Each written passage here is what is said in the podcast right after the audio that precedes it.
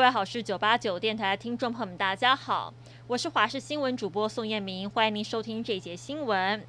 今明两天持续受到西南风的影响，迎风面南部地区天气相对不稳定。气象局针对了台南市、高雄市、屏东县发布了大雨特报，请南部地区的听众朋友要留意瞬间较大雨势。中部的局部地区会有局部性的阵雨，其他地区上半天都可以看到阳光，但中午过后，在午后雷阵雨的发展之下，山区、近山区的平地还有大台北地区都可能会有瞬间大雨。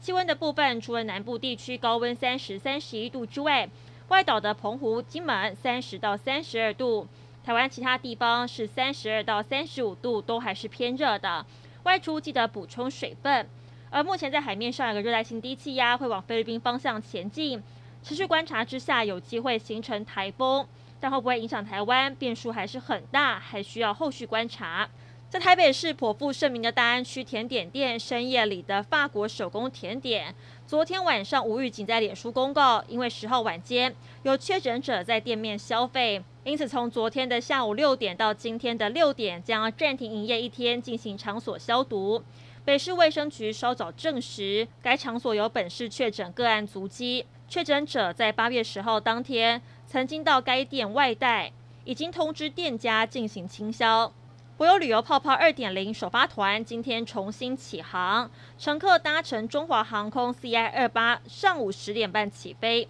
一百四十八名旅客凌晨赶到桃园机场做 PCR 检测。博流驻台大使欧克利特别前来机场赠送消毒笔，还有美金五十元给每一位旅客。有旅客透露，选择前往博流，因为台湾苦苦等不到 BNT 疫苗，还有排不到莫德纳，加上博流回台之后不用隔离十四天，因此参加博流泡泡团。另外还有不少的家长带着孩子同行，除了打疫苗之外，赶在暑假之前让孩子放松心情。中秋连假将至，台铁今天宣布，九月十七号到二十二号中秋疏运期间，全线加开一百二十六班的加班车，并推出了北花复兴号八班优惠列车以及北东七折红眼列车。八月二十号开始卖车票，因应国内疫情为二级警戒，台铁表示，中秋连假对号列车仍停售站票，座位销售降载为七成。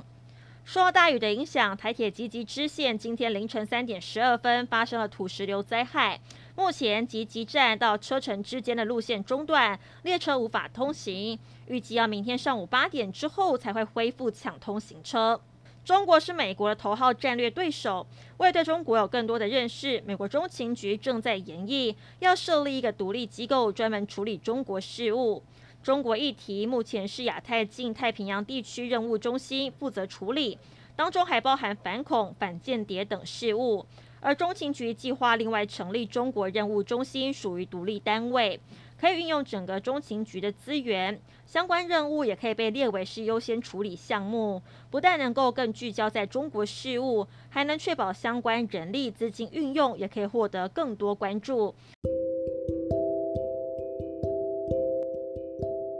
以上是这节新闻内容，非常感谢您的收听，我们再会。